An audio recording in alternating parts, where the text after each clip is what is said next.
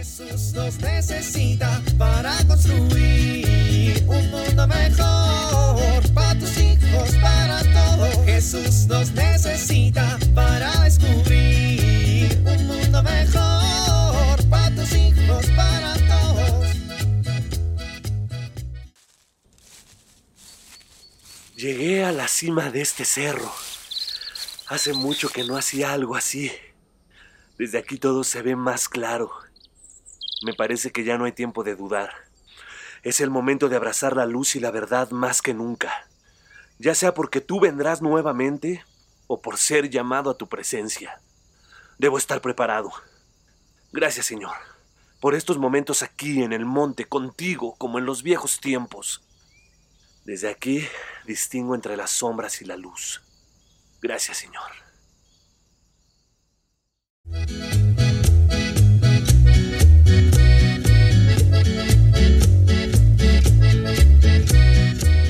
Papá, ¿le podrías decir a la señora que viene adelante del auto que por favor abra la ventana? Mi ventana no sirve y me vengo muriendo de calor. Cielo, por favor dile a la niña que está en el asiento de atrás que no puedo abrir más la ventana porque es peligroso. Papá, por favor dile a la señora que viene enfrente que no soy una niña. Cielo, dile a la niña que viene atrás que si no se comporta como un adolescente, la voy a seguir tratando como una niña. Papá, ¿le puedes decir por favor a... Oigan, a ver, ya. Ya estuvo suave. ¿Me pueden decir qué es lo que pasó? La señora aquí enfrente leyó mi diario. Laura. La niña de aquí atrás tiene novio. Ana. La señora de delante le contó a la mamá de mi novio que éramos novios. Laura. La niña de aquí atrás es novia de Pablito Corgueras. Ana. Ay, ¿qué tiene, papá? Bueno, mija. La señora es especial. Pues no soy novia de la señora. Si no le decimos, al rato va a pensar que toda la familia... Eh, pues que piense lo que quiera. Es que eso es lo que pasa siempre. Que eres un egoísta y nunca piensas en tu familia. Todo yo, todo yo, todo yo. Y mientras tú estés bien, los demás no te importan, niña. Pero ya estuvo suave. De todos modos, ustedes no tienen ningún derecho de meterse en mi vida. Mientras vivas en nuestra casa... Bueno, bueno. Ya llegamos. ¿Qué hacemos en la iglesia? Hoy hay confesiones. ¿Me acompañan? ¿Te vas a confesar? Sí. ¿Por qué? Pues porque ya llevo un rato sin confesarme y hoy hay confesiones. ¿Quieren venir? Yo paso. Laura. Yo también.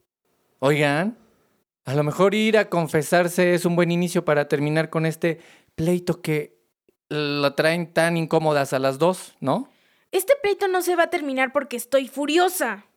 Pues por lo mismo, creo que la gracia de Dios podría ayudar un poco para que les hablan del corazón. ¿Cómo?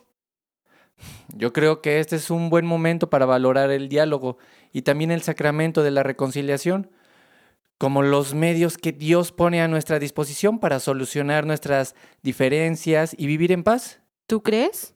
Pues sí, miren, en esta familia siempre resolvemos los conflictos de manera pacífica, dialogando. Generalmente solemos llegar a acuerdos comunes. Esta vez creo que el problema es básicamente serio. Las dos hicieron cosas que las lastimaron mutuamente, y antes de que sigan diciendo de cosas y haciendo más grande el problema, creo que estaría bien que se acerquen a la reconciliación y se pongan bien en paz con Dios y reciban su gracia. Pues no me parece una idea tan mala. No, de hecho es bastante buena la idea. ¿Vamos? Bueno, vamos. Vamos. Jesús nos necesita para construir un mundo mejor para tus hijos, para todos. Hazlo y si no, ya verás. ¿Te suena conocida esta frase? ¿Sueles decir esto a tus hijos? Detente un poco a pensar si así hablas a tus hijos adolescentes. Ellos ya no son niños y no quieren ser tratados como tal. Por eso, en muchas ocasiones eligen el ya verás y deciden hacer lo que tú no quieres que hagan. Esta actitud, ¿qué provoca en ti? Muchas veces esto termina en una batalla llena de críticas, insultos, humillaciones e incluso golpes. En medio de esta batalla, los hijos se sienten rechazados y poco amados.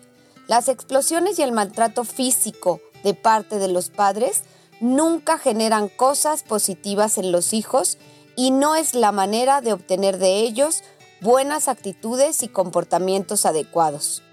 Es muy importante que como padres dominemos nuestro enojo antes de intentar poner límites o corregir a los adolescentes. Esto tendrá mejores resultados y lograremos corregir de fondo las malas conductas. Soy Pilar Velasco.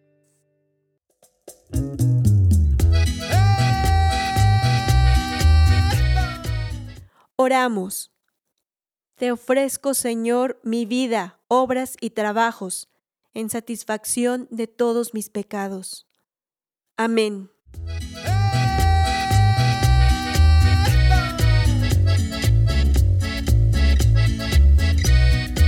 Jesús nos necesita para construir. Vivir en familia. Hagamos nuestro examen de conciencia de manera cotidiana, antes de dormir. Procuremos asistir como familia al sacramento de la confesión. Si no podemos participar todos, hagamos oración ante el sagrario para pedir a Jesús que nos permita vivir la gracia de la reconciliación y del perdón.